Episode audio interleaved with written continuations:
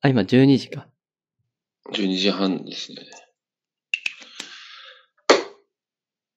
忙しかった両親が来てたからね。あ、そうなんだ。そうそうそうそ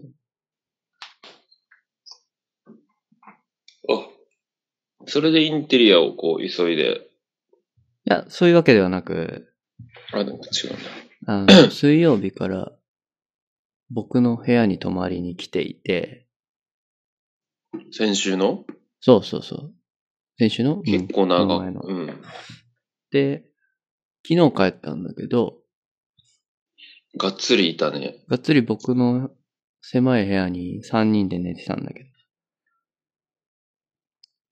ど。で、その間、その間の土曜日、と、おととい、うん。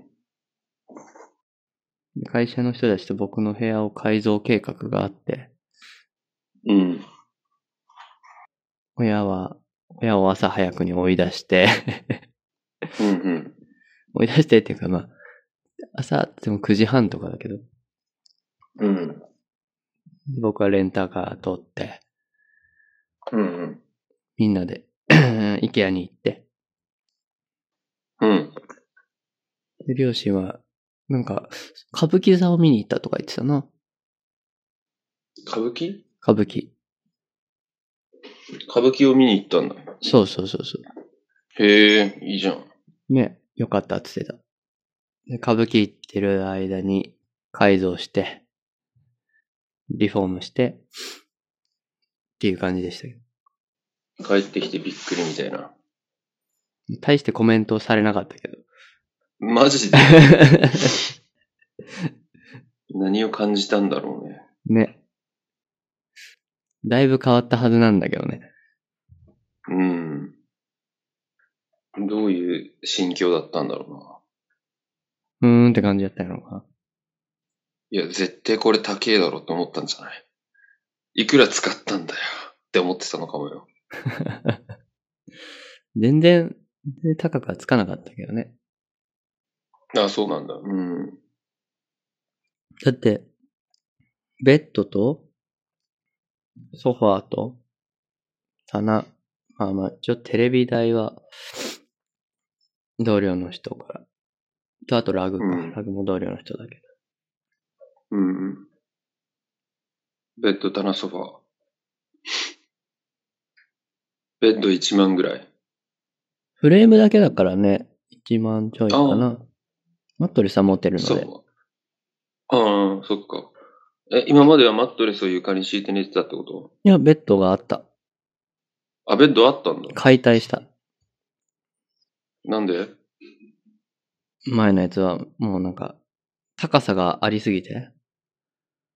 うん。高さがどれぐらいあったのかな ?1 メートルぐらいあったのかなそんな高いベッドあんの1メートル、はうん、80センチぐらいかな。うーん。下に、その、収納棚があって。ああ、なるほど。で、その高いベッドはやっぱ部屋を圧迫するから。なるほどね。インテリア、見た目的な観点から低いベッドに変えたんだ。そうそう。それね、俺も今ずっと考えてて、実は、うん。インテリアのこと、引っ越すからさ。あ、そうか。うん。インテリアラインって聞いたことある何知らない。インテリアラインっていう言葉を俺も昨日初めて知って、どういうそのインテリア、いうんとね、部屋に置くインテリアの高さ、うん高さの線、線のことを言うらしいんだけど、うーん。いやその、なんていうのかな。決め方があるらしく、インテリアラインの決め方が。うんうん。その部屋の中で、えっ、と、一番長く時間を過ごす姿勢、自分が。長く一番、一番長く時間を過ごす姿勢の状態の目の高さがインテリアラインになるらしくて。ああ、目の高さなんだうね。んうんうん、だからソファーに座る時間が長ければ、ソファーに座った時の目線、目線の高さより下、うんうん。その高さを超えないように家具を配置するのがいいらしい。あー見上げちゃいけないってことか。うそうした方が部屋が、空間が広く見えるらしいよ。どうやら。うんうんうん。なるほど。うん今ある家具で高いのは棚ぐらいかなラックうん。棚類はどうしても高くなるよね。まあ、それ仕方ないよね。うん。ぐらいだなまあまあ。そうインテリアラインね。で今回手前を、に棚を置いてるんだけど、うん。奥が全部低くなってるうん。からちょっと広く見えるうん、う部屋ん。に入った時に。っおうて感じになってる。いいじゃん。いいじゃん、いいじゃん。うんね同僚のおかげで。同僚はみんなセンスある人だったの。センスあるわ。あ、そうなんだ。デザイナーとか。いや、全然。エンジニアとかだけど。プログラマうんうん。カスタマーとかだけど。カセスタンサーマそうそうそう。ーカスタマーって顧客のことじゃないのカスタマーサポートカスタマーさ、ああ。いやみんなセンスあるから。うーん。いいね、そういう一緒に家具を買いに行ってくれる友達がいて。ねえ、ほんと。みんな優しうん。い。イケアのとあの家具って、うん。自分で組み立てるんだ、全部。ああ、だよね。そう、んだから、僕一人じゃ無理だからね。ソファー。無理ってことないでしょ。いや、きついよ、結構。あそう。不可能じゃないと思うけど、 3時間ぐらいかかる。 3時間、3時間はかかるね。うん。確かに家具の組み立て結構大変だよね。ラックぐらいだったらいいけど、ベッドとうん。ソファーとかとなるとちょっとね、まあそうね。で今回みたいにリフォームだと、解体もあるから、確かに。机も解体したし、うん。まだ、そっか。うん、粗大ゴミ出せてないから部屋にあるんだけど。粗大ゴミ大変だ。そうそうそうそう。まあまあ良かったですよ。うん。おめ。おめおめ。だから最近どうなのこれ、ち、ちょ、聞いていい、これもう撮ってあるずっと撮ってあるよ。あ、マジか。えっとね、最近はね、まあ、引っ越しだよね、一番は。もう今準備準備中うん、してる。準備してる。段ボールに、ぶち込み中、いろいろ。うん、うん、うん。やっぱ CD と本が場所取るなっていうのはありますね。 CD? うん。まあそう、まあそうか。結構持ってるんだっけけいや、全然少ないけど。CD ね、150ぐらいかな。結構持ってるじゃん。いやいやいや、少ない方だよ。そ少うなない方のだし、これでも、うん減らしてるんだけど、なんかもう、簡単に手に入るものとか、なんつうのかな。好きじゃないやつとかは売ったり捨てたりしたんだけどさ、うん。もう簡単に手に入りそうにないものとか、すぐ絶版になっちゃいそうなものとか、もう絶版になってるものとか、あの、友達のミュージシャンが作った、あの、ペラペラの CDR とかさ、うん。対バンしたバンドがくれた、何、サンプル版とかって、なんか捨てられないわけよね。わかる。わかるでしょ。捨てられないよね。あ、そうそう、あと、ジアコの、スタンダーズの、はいあはい。の、スタンダーズって2形態で出してるんだけどさ、実は。あ、そうなのうん。最初、自分たちで自主制作版として出した後に、その後、ライフスタイルミュージックレコーズから、あの、なんていうの、レーベル版として出してんだけどさ、その初版の方がもう手に入んないんだけど、それがあったりとか。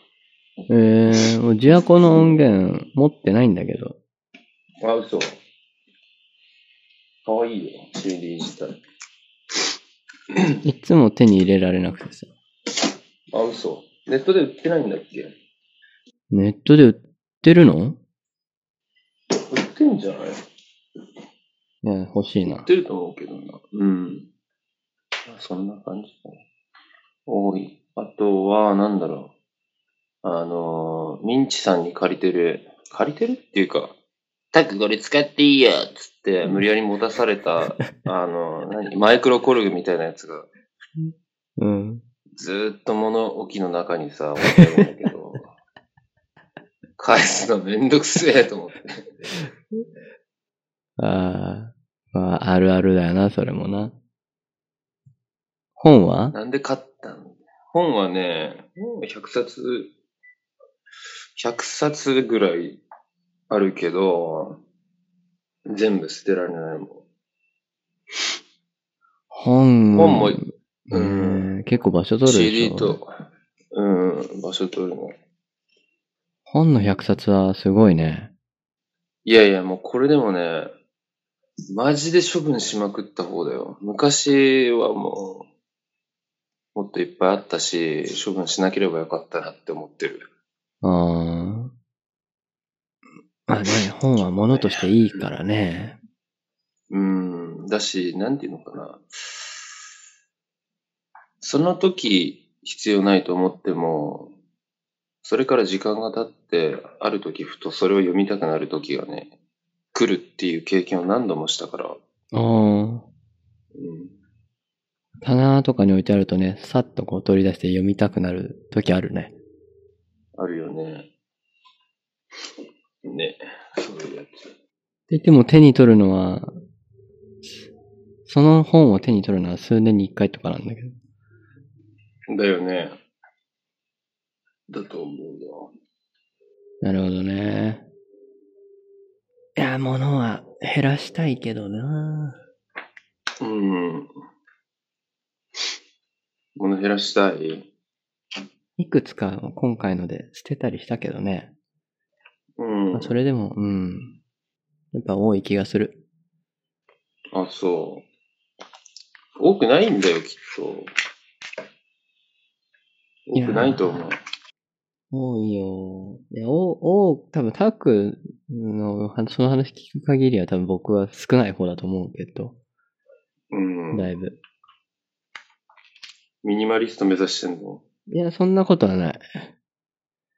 ミニマリズムは、ちょっとあれは極端だなと思う。うん。そうね。買うと増えますからね、物は。そうだよね。物を買うときは、よく考えて買わないとね。うん。なんか物が増えると、すごい心が雑多になる気がします。そうだね。そこにこう、注意が向いたときは、そうだよね。普段はもう忘れちゃってるときは、全然気にない、気になんないんだけど。うん。あ、そういえばさ、昔パズル作ったじゃん、1000ピースのやつ。うん。どうなってる今。 一旦破壊 した。あ、そうだったんだ。一旦破壊して、時を見てもう一回作ろうと思って。なるほど。ちなみに、俺うん完成させたじゃん。ん。 100×75 ぐらいのサイズあんだよ。うんうんうん。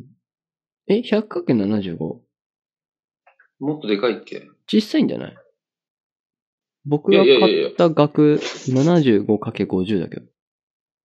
え、これそうかなじゃあそうかも。うん。多分そのサイズだと思うん。結構でかいですね。う。それどうするんですかこれは、どうしようかな。欲しい人いたらあげようかな。なんか次の家がさ、うん。ちょっとこう、なんていうか、和室なんだよね。あー。和室に、トーベン・ヤンソンの絵は、合わないんじゃないかな。まあ、置いてみようかな。まあ、あと、世の融合じゃ ない。でかい。ねビフでォそーれアでフタさーであ、りちそうょっな。と、畳が、やっぱこう、いいんだけど畳でも、やっぱこう、あれかなと思って、カーペットをずっと探してるんだけど、うん。カーペットとかみんなどうやって買ってんだろどうやって買うというとう。ネットでサイズをこう、あれして注文してんのかな。か、か普通に買いに行くんじゃない車とかで。うん。クソでけえよ、でも。6畳。6畳でさえめっちゃでかくないカーペッえ、6畳全部埋め尽くすカーペットト。そうそう、カーペット。あ、これも昨日勉強したけど、カーペットとラグの違い、わかるサイズサイズじゃねえ。その部屋にある、一部に置くものがラグあ、そうそう、その通り。敷き詰めるのが、カーペット絨毯うん、そうそ確かに、敷き詰めるならちょっと、大きいね。う。ねえー、うちとでかか、実家とかどうしてたんだろう実家も絨毯なんだ、絨毯って、うん、カーペットなんだけど。え。和室でカーペット和室にもカーペットだね。うーん。どうやってたんでしょうか。まあ、うん。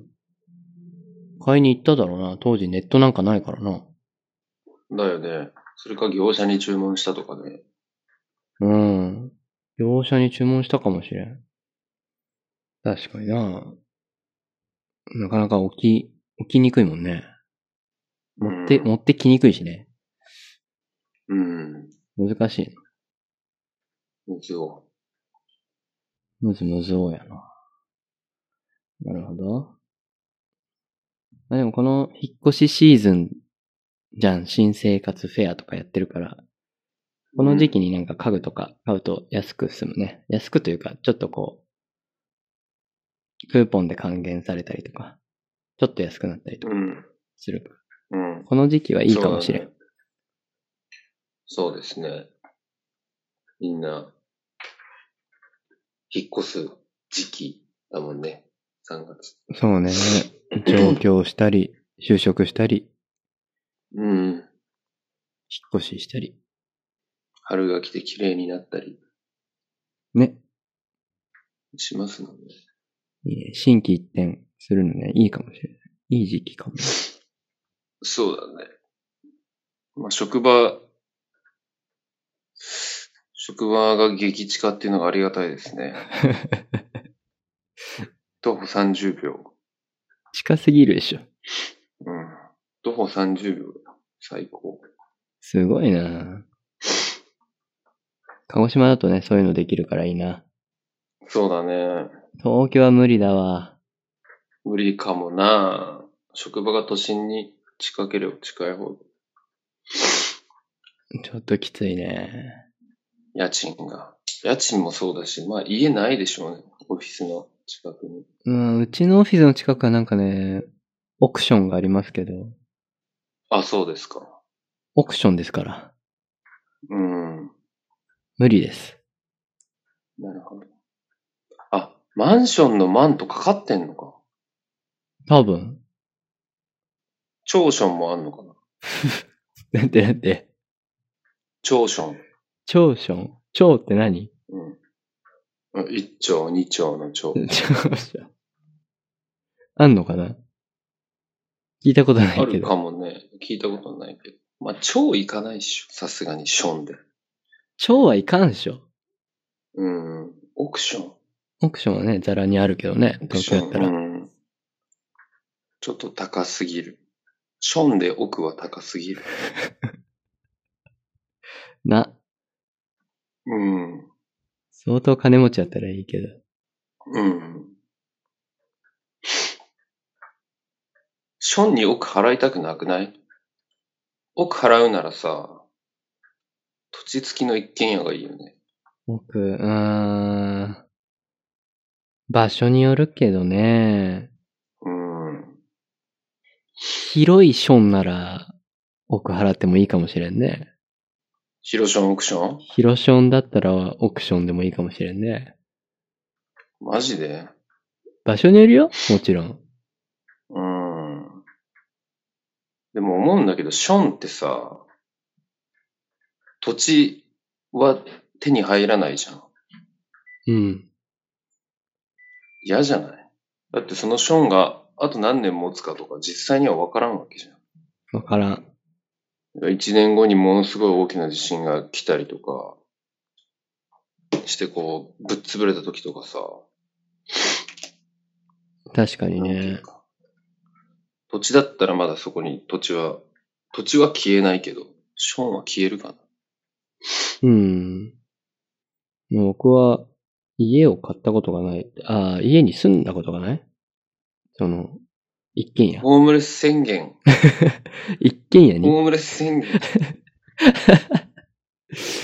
家に住んだことがない。いや、家は、家 家はあったわ。家はあるでしょ。家は、一軒家に住んだことがないので、うん。家の方がいいとかよくわかんないけど、ああ、そっかそっか。ションにしか住んだことないから。マジか。ションか、パートにしか住んだことないから。あ、パートに。ションパート。ションパートしかないから僕は。ションパート族なの。そうやの。うん。ばっちゃんちは、家だけどね。ちょっと待って。一軒家のこと家っていうのは何なの一軒家以外家じゃないみたいな。もう借り、借り物みたいなもんじゃん。まあね。そうか。まあ、一軒家いいですよ。階段とかエレベーターを登る必要がないから。そうか。うん。あと庭があったりしてね。うん。確かに。僕の実家のションはね、うん。 1階の、まあ、駐車場とかあるところに公園があったな。ああ、え、え公園うん。まあ、公園って別に多分、まあ、ションが作った公園だと思うけど。遊び場。すごいな。ベランダとう、んあ、ベランダじゃねえよ。ブランコ、滑り台、砂場。ちっちゃいものだけどね、あったよ。えもうー、今ないんだけどさ。ちっちゃい頃はよく、ションパークで遊んでましたよ、ちっちゃい頃はよく。すごいね。マンションのね、ション、ション、ションの住人たちと子供たちと、ションピーポ ーと、ションチルドレンと、そう、ションチシルドレン、ョンパークで。ションパークしてましたね。うん。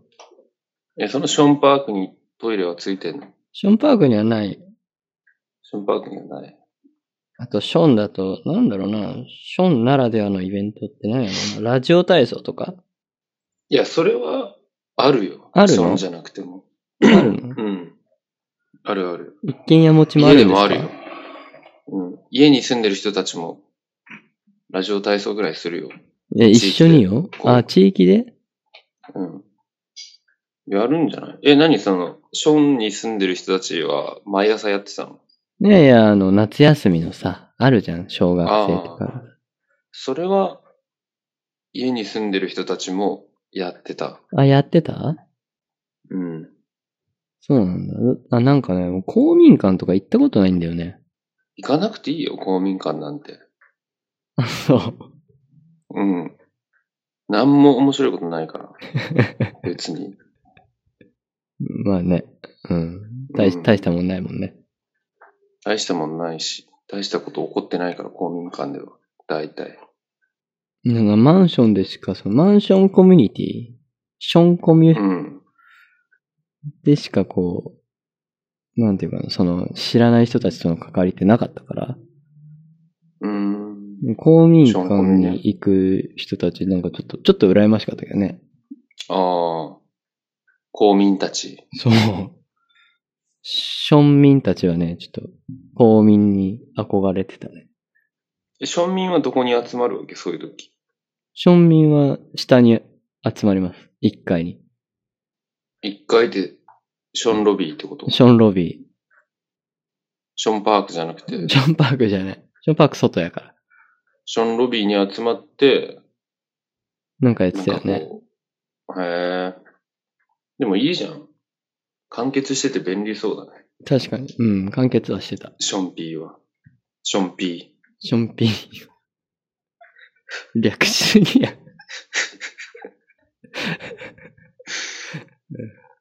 そうそうそう。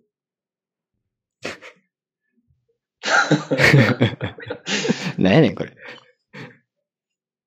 まあね。ー。かなり、 かなり奥深いとこまで来た ね。ションピーまで来てしまった。だいぶ、ション、まあ、ションだけで話進めてきたけど。うん。さあ。あ、そう。ゼルダが、ゼルダをやりたいんだけどさ、僕。んスイッチ、スイッチが手に入らなすぎて。ニンテンドースイッああ。あれね、大泉洋ね。チ。え、大泉洋大泉洋でしょ、任天堂スイッチといえば。そうなの大泉洋が、なんていうのめちゃくちゃ宣伝してるじゃん、頑張って。あ、そうなんだ。テレビかなんかそうそう。テレビ CM。あ、ほんと。うん。全然知らなかったな。でも欲しいんですね、任天堂スイッチ。そう、いや、あのね、今までのタイトル、その、いろ、64だったり、スーファミ、ゲームキューブ、Wii、Wii U ってこうやってきてるけど、うん。今までのローンチタイトルで、ゼルダって出たことなかったの。あ、そうなんだ。いいっつもね、ゼルダは、この時に、うんこの年に出しますって言って、1年ぐらういん遅れてるんだわ。いっつも、ローンチが。うーん。でも、今回は、ゼルダを最初に出したのね。だいたいマリオとか出すじゃん。マリカーとかさ。だいたいマリオが出るよね、最初に。だいたいマリオ出るじゃん。マリオが。マリオ、マリオが出るけどマリオ始まり。だよね。うん。でも今回はゼルダうだんったんだ。ゼルデンが出るんですゼよルダの伝説。今頃の人たちはゼルデンっていうらしいですけど。あ、そうなんだ。 Birth of the すご Wild い。すごいですね。今回ね、マップもすごく広くて、あ、そうなんだ。今までのシリーズの桁違いにマップが広いの。マップが広いってそれ、あの、なんていうのフリーワールド系フリーワールド。オープンワールドをね。オープンワールドね。いや、基本的にゼルダはオープンワールドなの。あ、そうなんだ基。本的に、うん。昔からう。んうん。うんうん。なんだけど、そのオープンワールドの、ワールドの広さが全然違ってて、激広。激広です。何十倍も広い。あれ、画像、画像じゃねえや。画質とかどうなんですか綺麗なんですか画質綺麗だと思いますよ。プレステ4とどっちが綺麗なんでしょうか今回は、あの、今回のゼルダで言うと、どっちかっていうと、そのリアリズムというよりは、トゥーンアニメーションうんうんうん。ちょっとアニメチックな、あのー絵柄だから、なんかすごいこう、超高画質だとしても、アニメーション感があるから、うん。なんか超綺麗っていう感じではないと思う。なるほどね。でもそっちの方がいいかもね。うん。いいと思う。お値段いくらですかスイッチスイッチ。スイッチは3万ぐらいじゃないかな。うん。まあまあ、まあまあまあ据え置きって感じですね。うん。いや、ゼルダファンとしてはね、やっておきたいタイトルなんだけど、そうだね。ゼルダファンだったんだ。ゼルダファンなんですよ。マリオよりもゼルダですね。 まあ、マリオよりはゼルダだよね。ゼルダやったことあんのゼルダね、あの、時のオカリナ。お時のオカリナの、オカリナうん。やってるえっ、とと、友達の家でですね、まあ、友達が時のオカリナやってまして、うん。で、ちょっと面白いとこあるからやってみって言われて、お、やるやるっつってやったのが、あの、鶏。鶏をこう、攻撃すると、鶏に突き殺されるっていうのを、3回ぐらいやった。これそうです。あれ、部屋に入るとリセットされるけど。あ、そうなんだっけうん。てか、マップを移動するとね。うん。なんかそこしかやった記憶がないね。それ全然ストーリー知らんやん。うん、知らん。なんかこう、霊的な奴らと戦うんでしょ。霊的な奴らなんかね、地面からこうニュって生えてきてたよ、敵が。時のオカリナでは。ニュって入る入る奴もいる。うん。結構、その、シリーズとしては作品は結構出てるんだけどさ、うん。全部繋がってるの。時系列的に。あ、そうなんだ。で、長いね、したら話。あのー、あー、でも一つ一つは完結してるんだけどね。うんうん。でも、その、ゲームボーイの頃から、ファミコンの頃から出てるんだけど、あーうんファミコンの頃が一番古いわけではなくて、あ、そうなんだ。結構バラバラなんだけど全へ部リンクしてる。ーんん全部何リンクしてるリンクだけにリンクしてんだ。リンク だけに。でも本当にそういう意味でつけたのかもしれないね。かもしれん。ゼルダがリンクしてるわけですよ。うんうん。そうだよね。ゼルダって主人公の名前じゃないもんね。そう、ゼルダ姫なんですけど。うん。もう今回の、今回ね、ブレスオブザワイルドっていうタイトルだけど、これはうん。どこに位置するのか僕まだ知らなくて。うーん。そうなんだ。スター・ウォーズ的にこう、前後してるわけだ。うん。で、それぞれの話がこの、ここのタイトルの後の何百年後とか。ちょっと待って、リンク、不死身なのリンクはね、同一人物ではないです。どういうことう生まれ変わりだったり、子孫子孫だったりーん。するから、壮大だな壮大。えなんていうかこう、シリーズ全体を通した目的みたいなことってあるのかな目的、目的は、それぞれのシリーズの中で、すごい悪役が出てくるから、うんドイツを倒して、まあ、ガノンドルフって言うんだけど、うん。ガノンドルフを倒して平和を守る。うんうん。つまり、リンク VS ガノンドルフみたいな構図がずっと形を変えて続いていってるってこそとうん。う。で、ゼルダも一緒に戦うわけじゃないんだけど、あのー設定としてトライフォースってのがあるんですよ。フォース。そう、フォース。トライフォース、そう、フォースをそれぞれ3人持ってるのね。ゼルダと、リンクとガノンドルフ。うん。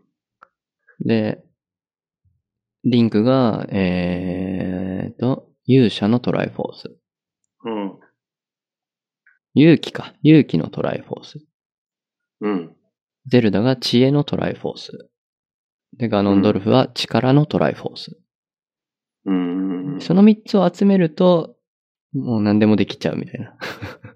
うん。世界征服できちゃうんで、ガノンドルフはその3つ集めようとする。うんうん。でもそんなことはさせないと、ゼルダとリンクは、守、守ろうとする。うん。っていう構図が常にある。なるほど。っていうのに世の中が巻き込まれていくっていう感じ。迷惑な話だね。そう、旗迷惑な話ですよ。うん。うん、でこ結構、今回も面白そうだから欲しいんだけどね、まだ買えないかな。じえ、それって品切れが続いてるってことスイッチ自体が品切れだから、すごいね。うん。今回はね、なんか、えっ、と、携帯ゲーム機みたいなものが本体なのかなうんうん。で、それをテレビにつなぐとテレビでもできるし、そのままパッて外して、外でもそのままできるうんうん。っっていうコやンつ。トローラー、左右のコントローラーが外れるんだよね。そうそうそうそうそうそう。うんいや、面白いなぁうん。うん、あれいい。すごい、なんていうか、よく考えたなって感よじでくす。考えられてる。うん。やっぱり任天堂すごいなぁと思う。うん。そうそうそうそなるほど。楽しみですね。う。楽しぜみひです。やったらレビューを聞かせてください。そうですね。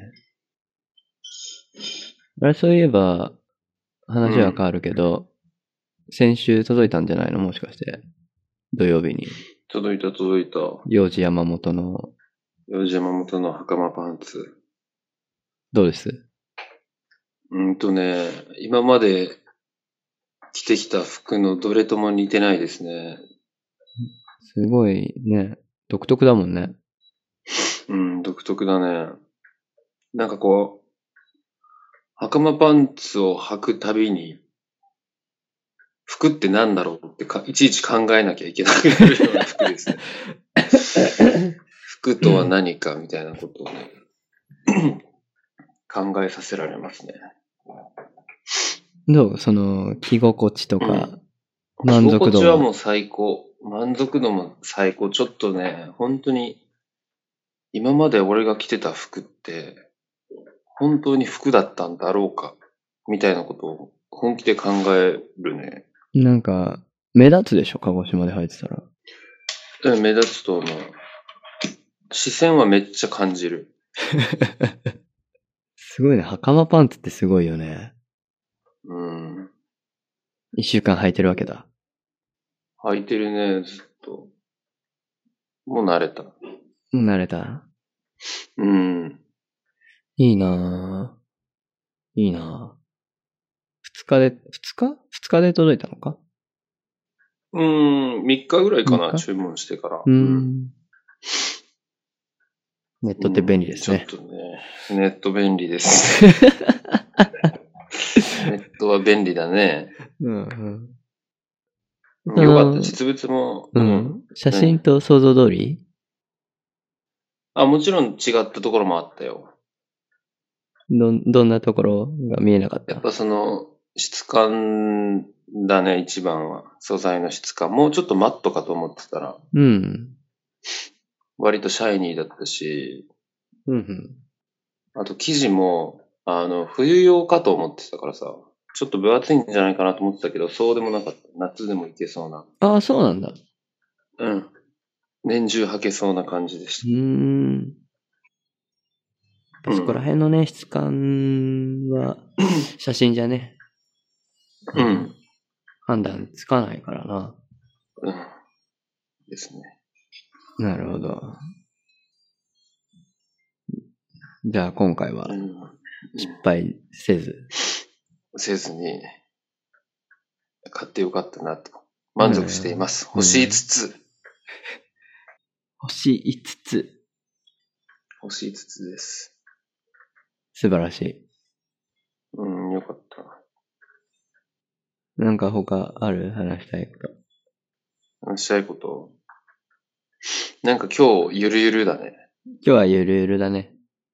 今日、ゆるゆる。チャル君、小ノーツに、あ、俺、あれ見たよ。あの、スカイオハ、ゴースト・イン・ザ・シェルのトレーラー。見た見た見た。いどや、あの、クソ映画ではなさそうだね、全然。うそうそうそうそうそう。意外と忠実というか、うん。いい感じにねあ。のー。いい感じに。高額迷彩を着た元子が、なんか、しょぼいやつをボコボコにするシーンが ありましたね。こう水浸しの、はいはいはいはい。な、なんて言うんでしょうか。あれもめっちゃいいシーンだけど。 ありましたね。スカーレットが。うん。どうなのかなあと、あと2週間、2週間ちょい。うん。でもやっぱなんか一瞬バトーが映ったんだけどさ、うん。ペットボトルの蓋を目にはめてふざけてる人に見えなくもない ね。実写でやると。それな。うん。なんか黒かった。う黒かった。ん。あの、白じゃないんだと思って。ペットボトルの蓋だからね。ペットボトルの蓋をね、目にはめてふざけてる人みたいに見えなくもないなっていうのはあったけど、実写にすると、ああ、なんでしょうね。うん。そこはちょっとチープだけどね。まあもう、うん。そうなんだまあよまあな。まあ。まあまあまあまあ。わからん。まあ見てからのお楽しみですね。うん。い北野武も。や、今回は日本語吹き替えで見ようかなと思っちゃうな。ああ、声優陣ね。声優発表され陣まがした。ね。すごいよなどうしよう。英語字幕で見るうーん、迷うね。かなり。迷うよどっちかねな。でも本人たちの声で聞きたいよね。アニアニメと同じ。うん。まあ、2回見るのがいいんじゃない いや、多分、俺はもうに、あの吹き替えの方が素晴らしいと思うわけよ。そうね。うんだから1回目は英語字幕で見て、字幕で見て、2回目は吹き替えで見るっていうのが一番いいんじゃないうん。そうだね。どうかなでも1回目見てさ、もう2回目はいいやってなる可能性もあるしね。出来があんま良くなくて。一回目日本語吹き替えで見よっかな。うん、それがいいかも。そうしようかな。そうしましょう。そうしましょう。いや、楽しみです。楽しみですね。うん。なんかありますか、チャルク。あとは、最近なんかあったっけな最近、ああ、そうそうそうそう。そう、両親来てたって言ったじゃない。うん、金曜日、会社休んで、うん。えーっと、両親と3人で、東京駅からハトバスに乗ってさ、うん。観光バスに乗っうて、日光に行ってきましたよ。日お、光東照宮、猿。猿。猿見てきたんだけど、まあ、あのえねー、まずとプラ日、光。うんプランニングとしては、えーっと、うん。午前中、もうね、えーっと、7時半出発、朝の。うん、早ね。早い。で、そこから、東北自動車道に乗ったのかな。うん。で、日光の方に向かって、華厳の滝っていう滝を見て、うん。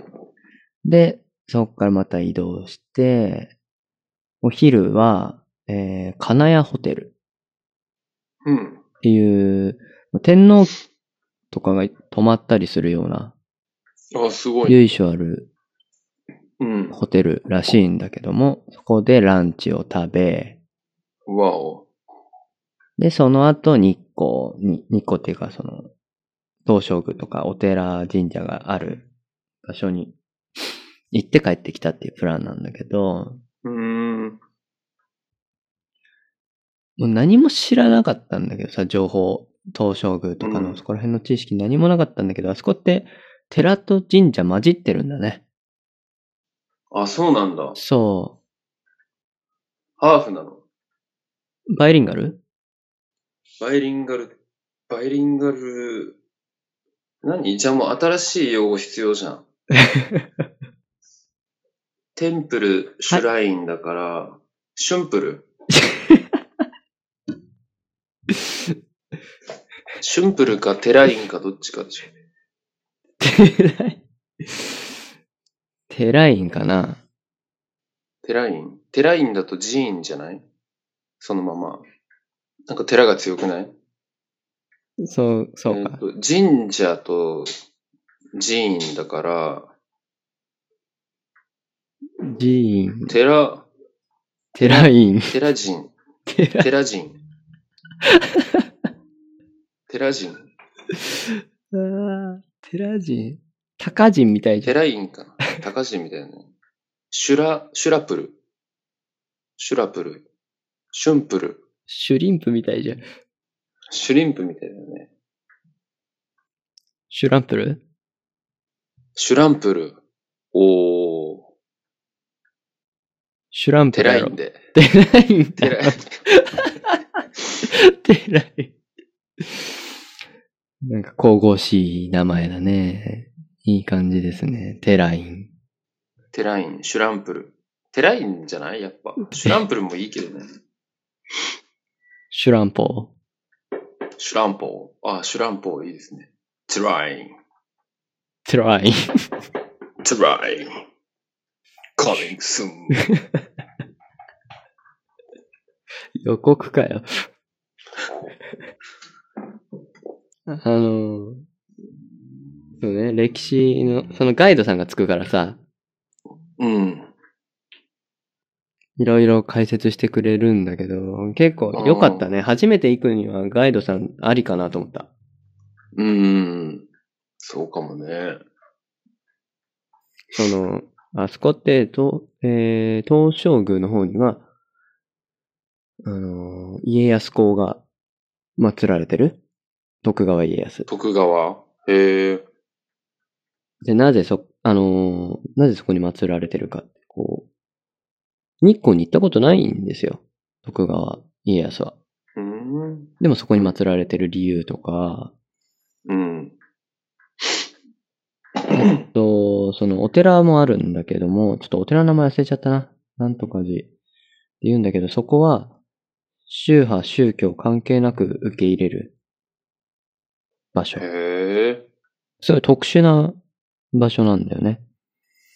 うんで、ガイドさんの説明で言うと、えっ、と、そのお寺の方はなぜそういう方式を取ってるかというと、えっ、と、うん明治ぐらいまで、今で言う秋篠宮様、その天皇家の、えー天皇にならない子孫の方うん。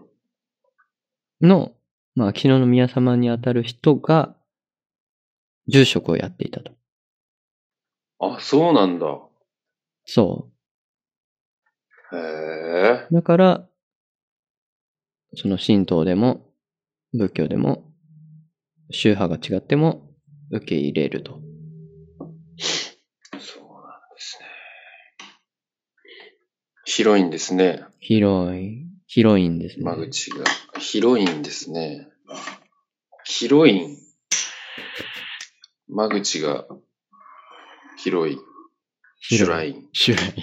広いん。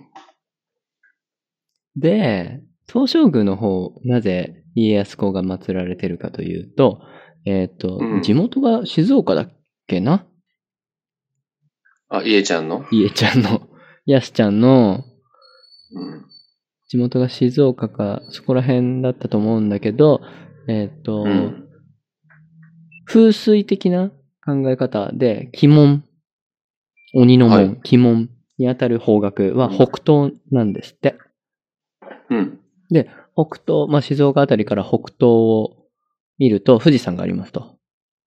うん。で、富士山をまたいで北東の鬼門にあたるあところが日光だったと。なるほど。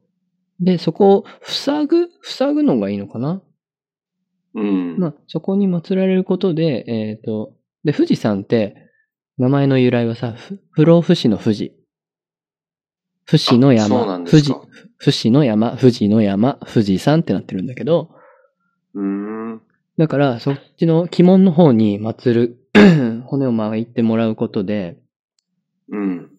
えっ、と、日本がずっと平和、平和でありますようにっていう意味で、祀ってあると。なるほどね。鬼門を塞いでるんだ、じゃあ。おそらく。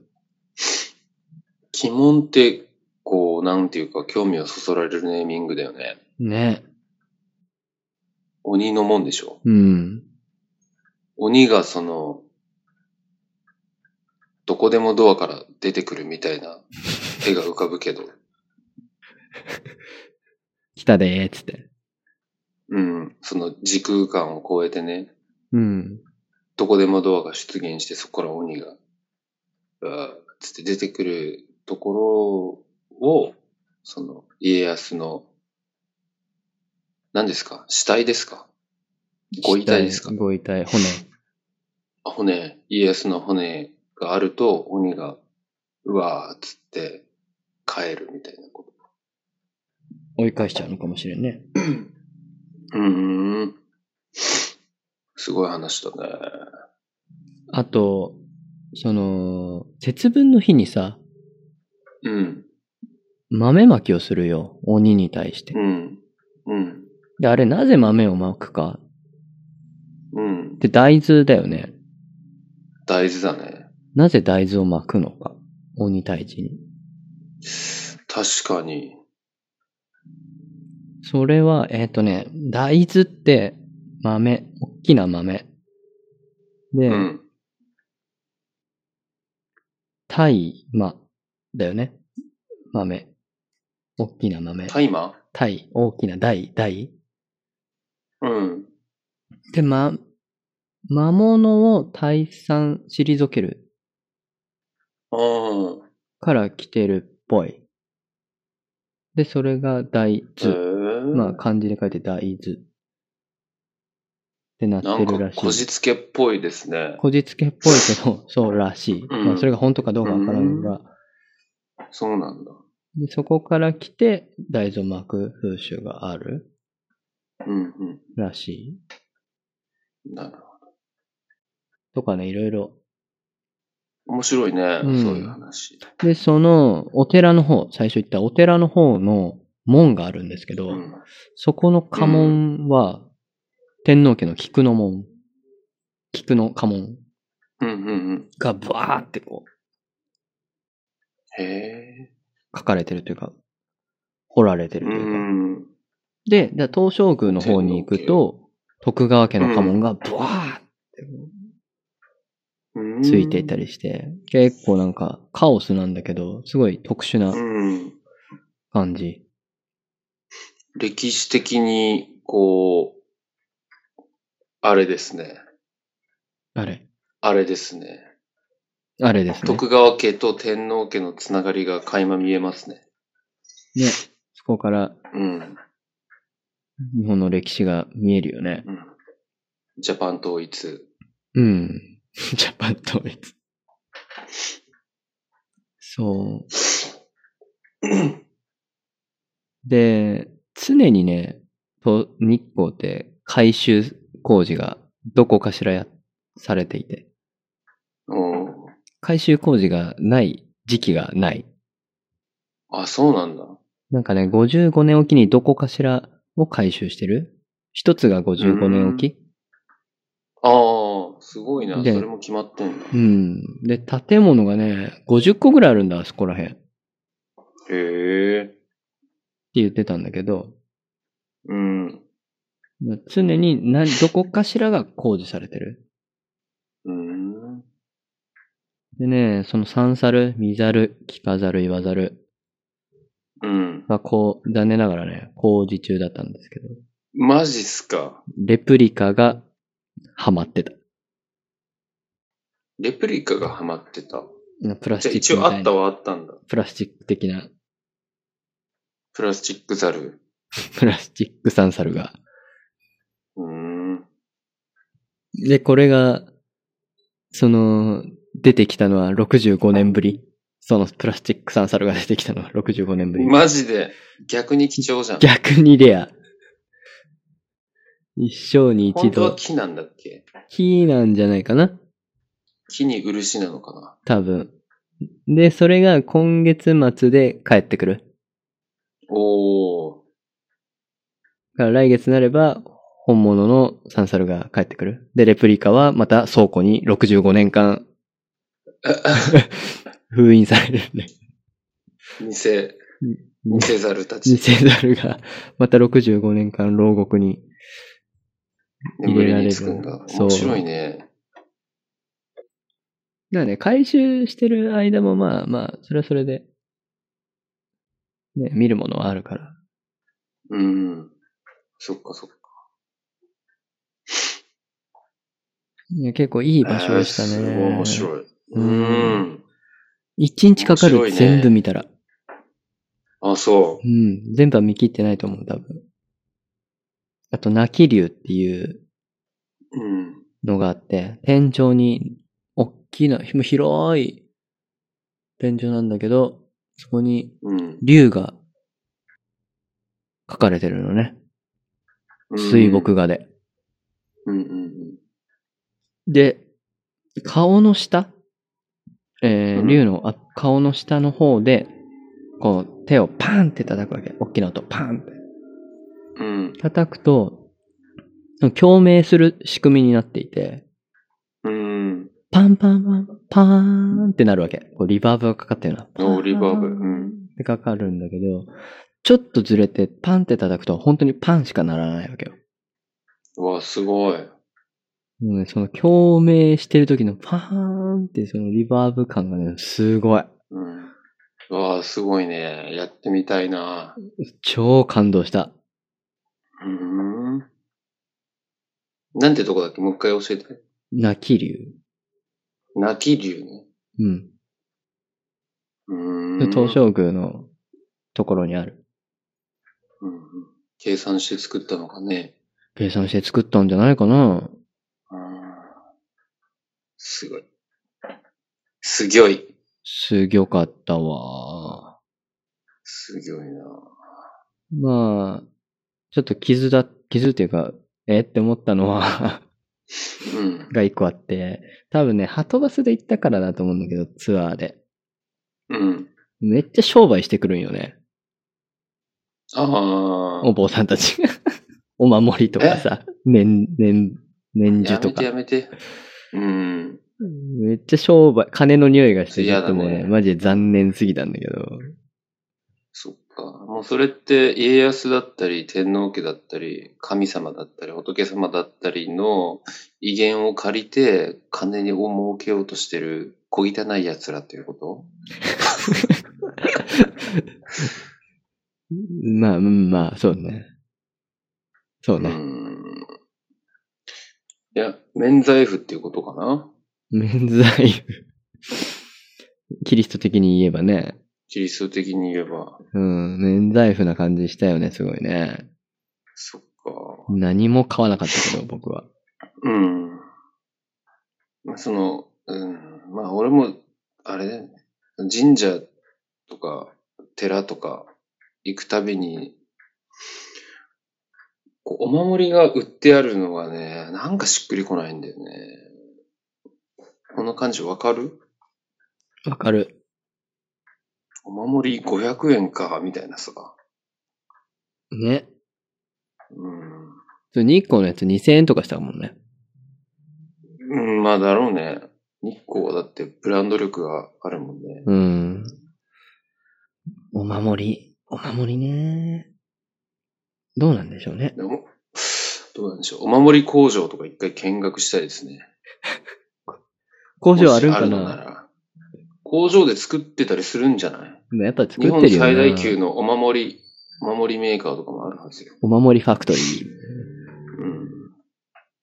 起業する お守りビジネスうん、お守りビジネス。お守株りラ式ボ会。社テライ ン。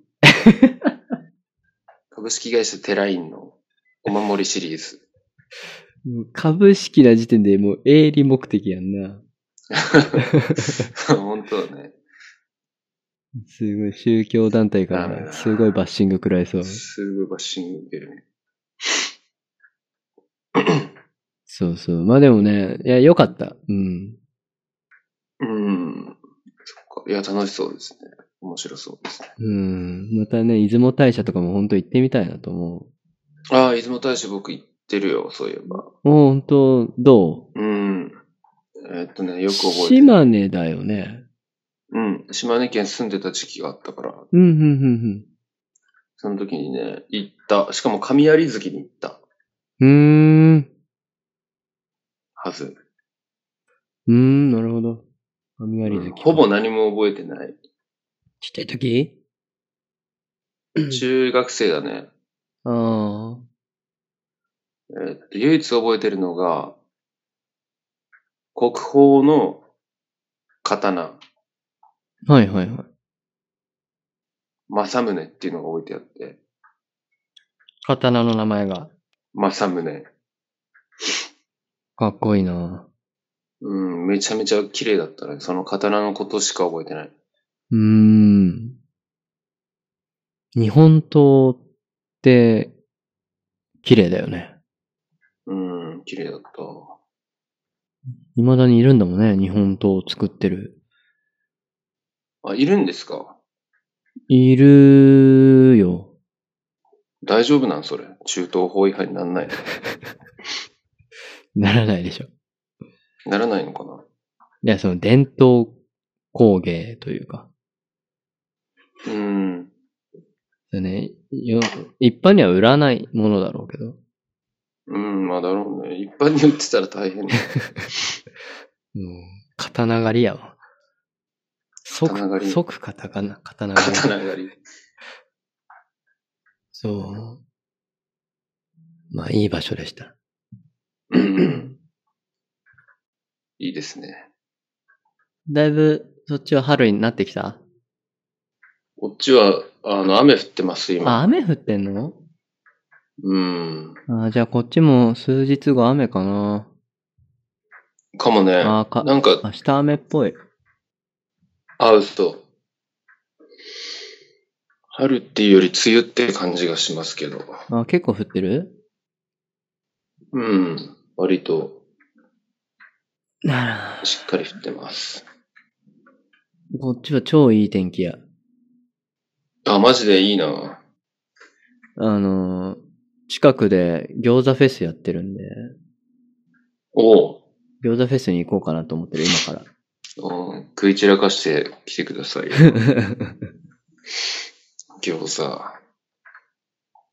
いいね。世界中から集まってくるの。うまい餃子が。日本中じゃね多分日本のいろ日んな本中から餃子屋さんが、あ、出店するんじゃないかな。うーん。餃子フェスはいいね。ラーメンフェスとかだとさ、もう3倍ぐらい食ったらもう限界になっちゃうじゃん。確かに。餃子やったら3倍ね、も多いかな。うん。1個ずつでいいし、いいからね。いくらでも食べれるし。うん。20はいけるっしょ。20、だから20種類は食える餃子。 20、20は余裕でしょ。余裕っしょ。余裕。じゃあ、後日いくつ食ったか報告してください。いや、よく餃子屋さんには行くんだけど、こっちで。うん。 20、20は食べるよね、普段もね。ひ一人でなんやかんや。うん、一人で20行く。マジか。すげえな。夜とかね。うーん。結構な餃子食いだね。いや、デフォでしょ。デフォ、デフォ餃子食い20ぐらい食べる人みんな。うーん。そっち餃子屋さんってある、餃子専門店みたいなのはないと思うよ。いや、ごめん、あるのかもしれん。でもなかなか聞かないよ ね。文化がない気がする。あんま聞かないね。うん。まあ、王将ぐらいじゃない。中華やからな、あれは。うん。えーなんか、3連休でずっとフェスやってるから、めっちゃ、駅に人がめっちゃ来る。あ、そうなんだ。そ駒に。駒沢う。に。駒沢に来る。いいね。生きてー。ニコ玉。つたやかでツタヤ家電行きたい。早く来なよ。ねあ、そうそう。うん、今年はね、さすがに一回は遊びに行けると思います。てか、去年も行ってるよね、俺。え去年は行っ去年来てないでしょいや、行ってる行ってる何回か。うっそ。だって、ライブ何回かあった。あ、そっか。それ去年の話か。うん去年だよ。なんで毎年、なんだかんだで俺毎年行ってると思一昨年も来たっおもう嘘け一昨年もなんやかんやで行ってんじゃん。一昨年行ってないかな一昨年は来てないかもな。来てないかもね。まあ今年はなんかこう、メガネを作りに行くと思こっちにう。うん、東京か高知。高知なんで高知なのうん。高知にね、あるんですよ。高知って高知のブランドじゃなくて、ブランドの高知じゃなあ、くて。じゃあ、 コーチじゃなくて、高知。高知県。高知県ね。高知県に、ものすごいメガネ屋さんがありまして。はい。もう鹿児島では無理なので、行ったろうかなと。有高知名県なに思ってます。わかりません。わかんない。知名度はどうかわからないけど、何で、タクのところにリーチしたのその情報は。情報はね、こっちから探し、探してたら見つけたって感へじ。え。うん。メガネといえば、僕は福井県しか知らああ、ないからな。鯖江。サバエ。鯖江市ですね。イエス。うん。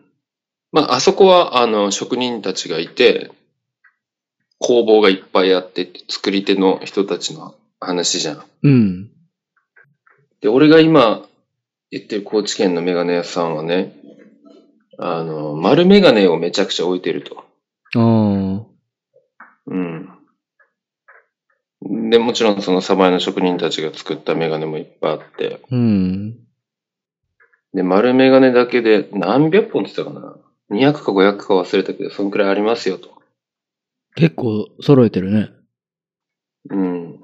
でね、あの、チャル君もメガネかけるからわかると思うけど、同交換距離って聞いたことある聞いたことある。ど、どれのことだろえっと、右と左の目ん玉の中心、う。はい。それぞれの中心の感覚のことなんだけうど、距離。ーん。はいはいはいはい。それがね、それが俺は結構広いのね。それはあれだよね。目と目の間の距離ってことよね。そうそうそうう。ん。で、それが広めの人って、丸メガネ、普通に売ってる丸メガネが全然合わないと。あー、なるほど。うん。でもそこに行けば、あるんですよ。同交換距離の広い人でも合うメガネが。そうそうそう。そうそうそう。いいね。だからもう、うん。で、ネットで買ってもいいかなと思ったんだけど、もう測ったから自分で、同交換距離。うん。でも、あの、ネットで占い主義で、そのメーカー、メーカーもだし、そのお店も、あー、行かないとないんだ。アンチ、うん、アンチ通販だから、おー。フィッティングせずにメガネ買うとは何事じゃみたいなことを、わざわざ書いてるぐらいの人だから、相当こだわりがあるね。うまあん。メガネはそうだよね。だよね。もうメガネはフィッティングしないと無理だわ。うん。だからね、行こうかなと思ってます。その高知県に一番いっぱいあって、で、東京にも、その俺が欲しいメガネが、まあ、多く取り揃えてるお店が中野にあるらしく、中野なんだ、それ。ううん。行ってみようかなと思ってます。ーん。いいですね。うん。なるほど。つう感じ。うーん。もう新しいメガネ、一個ぐらい欲しいな。今いくつ持ってんだっけ一つ。あ、一つか。うん。どこで買ったやつ買ったところは、えー、丸屋ガーデン鹿児島のを DI。 DI ズ。 DI。 DI で買いましたよ。 DI。うん。扱っ何のやつえーっと、サバエの、ブロスジャン。パン。いや、そういうのじゃない。えーっとね、うん。棚心シリーズってやつ。棚心シリーズ知らんの。その、職人さん集団うん。クリエイター集団のシリーズ、うっん。て感じかな。へえ。日光猿軍団みたいな。ゲーはしないけどね。サバエメガネ職人軍団。そう。棚心。そうそう。七心。うーん。ササバエ。そんなのあるサバエ棚心集団。サバエ棚心軍団。軍団。 なかなかね、あんまり扱ってるとこ多くなくて、こっちでも。うーん。うんうん。ちょっと大変なんだけどね。フィッティングとそっか。か、でも。ううん、んうん。ボストンだっけえか、形。ボストンって何何型だどういう型だえーっと、あのー丸くて、 く口で言うの難しいな。あの、深淵ではないけど丸。丸くて、で、フレームが、その丸の上の方にピッてきてる感じ。なんつったらいいんですかね。まあまあ、そうね。そうそうそうそうそうそう。そういう感じうんうん。だよね。です。うんでもしよかったらね、うん。行ってみてください。中野のお店あるんで。後で、あれしますんで。じゃあ、ショーノートに貼っておきますか。うん。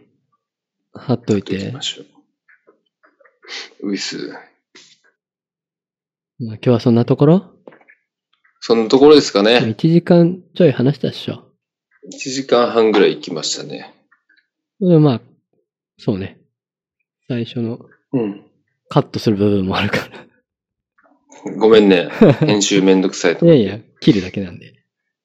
うんそんなところですかね。うん。うん。そんなところですか。俺、今頃になってようやく目が覚めてきたよ。エンジンかかってきたね。ええなんか、ちょっと、収録してると、最後あたりで、目が覚めるよね。そうだね。最初の30分全然エンジンかからんもん。うん。まあ、寝起きでやってるからじゃない。チャル君も寝起きだったでしょ。まあね、シャワー浴びて、おあ布あ。団干してって感じだったけど。